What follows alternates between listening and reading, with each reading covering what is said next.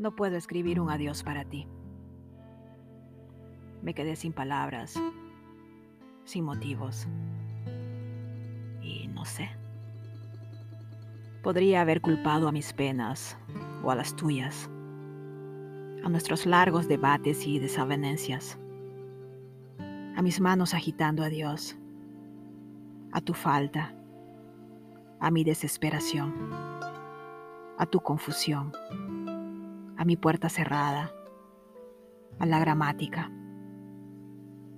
Podría decir que ocurrió en los orígenes del mundo, por mis utópicas ideas, mi incondicional forma de entregar, casi estupidez por confiar, por falta de amor y las cicatrices de guerra, puntos suspensivos, letras, letras.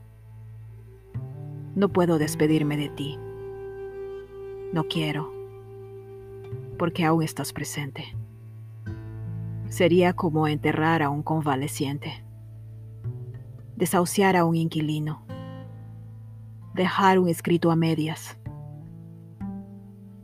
Podría apelar a nuestra obstinación, al ego inflado al pescado crudo, a las reglas de ortografía al mal clima en la cima del mundo, a la contaminación, a la perfecta elección de los abocados, la pronunciación del tomate y demás compras en el supermercado. Podría hurgar en tus defectos, mis puntos flacos, los días difíciles, el tráfico, tu agenda recargada, mi teléfono bloqueado mis lesiones pulmonares, tu rodilla artificial, nuestros corazones lacerados.